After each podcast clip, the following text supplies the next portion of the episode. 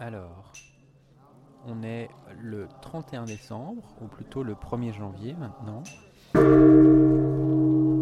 Il est autour de minuit, un peu passé, et nous sommes dans un temple à Kyoto.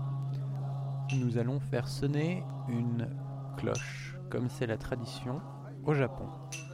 Autour de nous, plein de bonzes chantent ce que je pense être euh, des sutras.